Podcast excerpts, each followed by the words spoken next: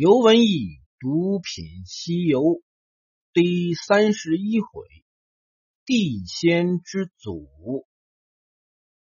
上回说玉帝和镇元子的情况会是怎么样的呢？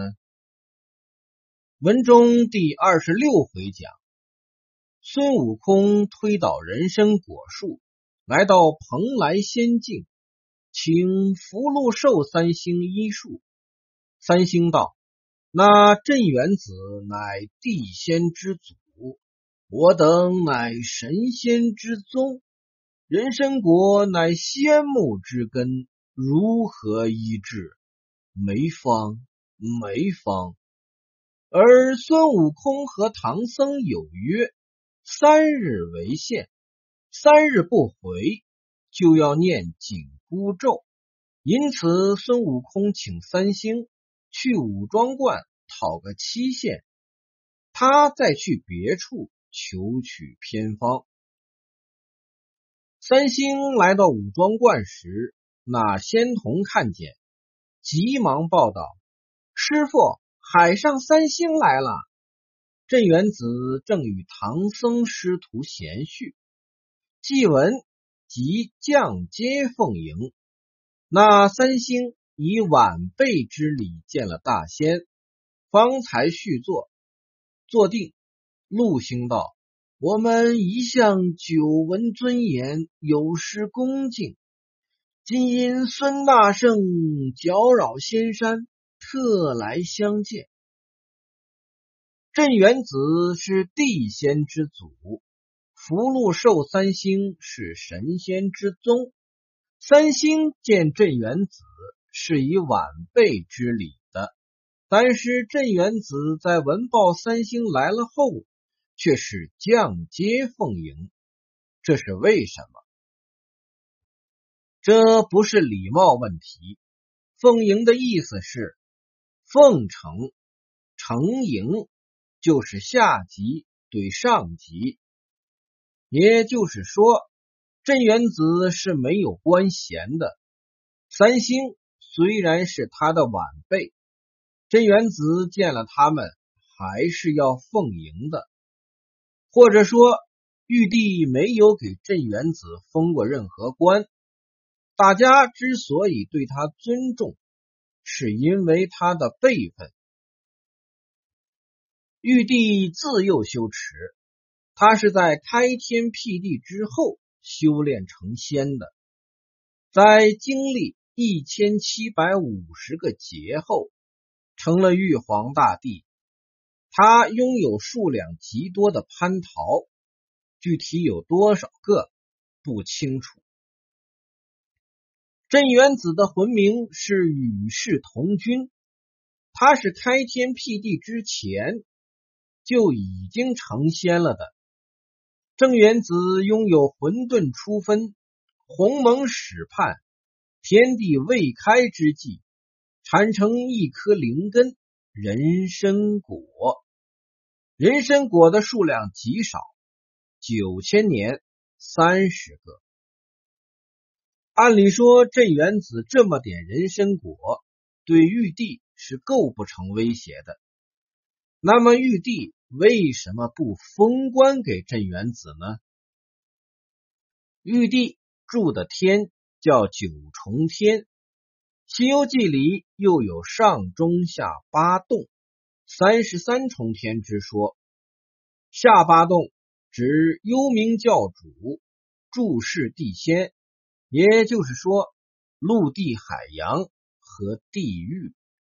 中八洞指的是玉皇、九磊、海月神仙，也就是玉帝在九重天。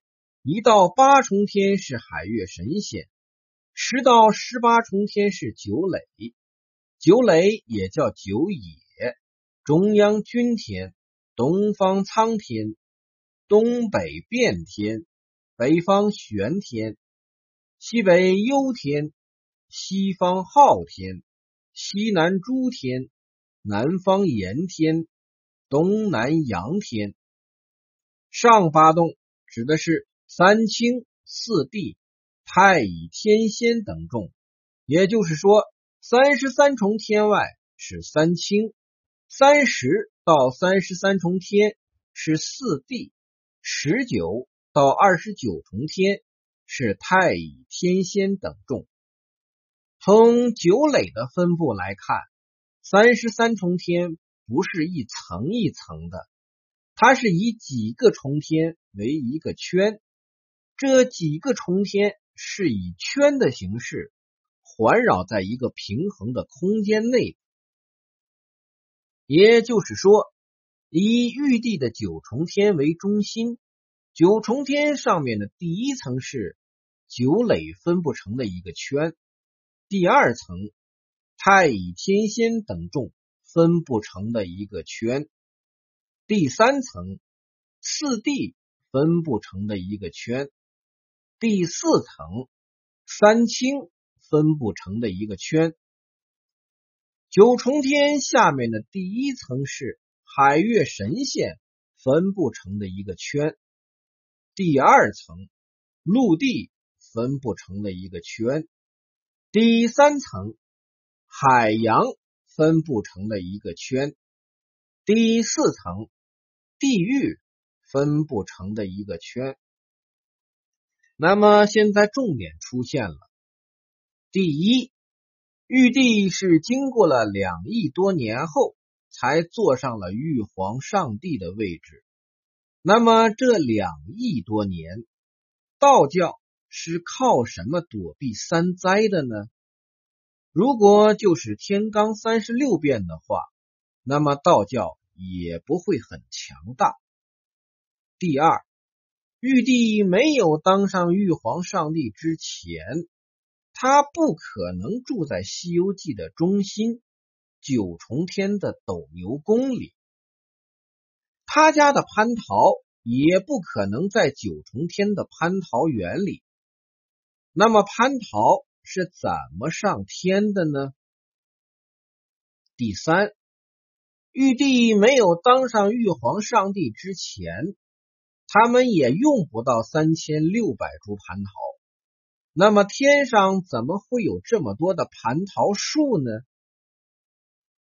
这三点说明了什么问题呢？现在我们来整理一下，老君。开天辟地后，这时的神仙不多，大家吃的就是镇元子的人参果，这也是镇元子和三清是朋友的原因。由于随着时间的推移，神仙的数量在增加，镇元子的人参果也就供不应求了。那么这时的道教。就要寻找新的资源，因此就有了蟠桃。王母的蟠桃原先也不多，但是王母在栽培树木方面有很高的成就，她能随着神仙数量的增加，把蟠桃的数量也相应增加，这是很关键的。因此，道教让玉帝坐上了皇位，他们家的蟠桃也到了九重天的蟠桃园里。可是这里有个隐患，他就是镇元子。镇元子虽然不能让人参果的数量增加，但是并不代表他不能把蟠桃的数量增加。这种不确定是很致命的。所以，玉帝为了皇位不被动摇，没有给镇元子封什么官，那么镇元子也就进不了天庭，看不到蟠桃。孙悟空第一次来到天庭，由于没有了仙路，住了官名，被挡在了天门外。当然，镇元子也努力过。文中第二十四回讲。孙悟空偷了人参果，叫沙僧来吃。沙僧见了，道：“是人参果。”行者说：“好啊，你倒认得。你在哪里吃过的？”沙僧道：“小弟虽不曾吃，但旧时做卷帘大将，却赴过蟠桃宴，常见海外诸仙将此果与王母上寿，见便曾见，却未曾吃。这里的海外诸仙就是福、禄、寿三星。禄星道：“我们一向久闻尊严，有失恭敬。也就是说，福、禄、寿三星帮镇元子送过人参果后，和镇元子就没什么往来了。而镇元子的人参果也如同石沉大海，音信全无。因此，他在武庄观。”授徒不计其数，出去的都是地仙，他也成了名副其实的地仙之祖。那么镇元子就甘于寂寞了吗？我们下回再说。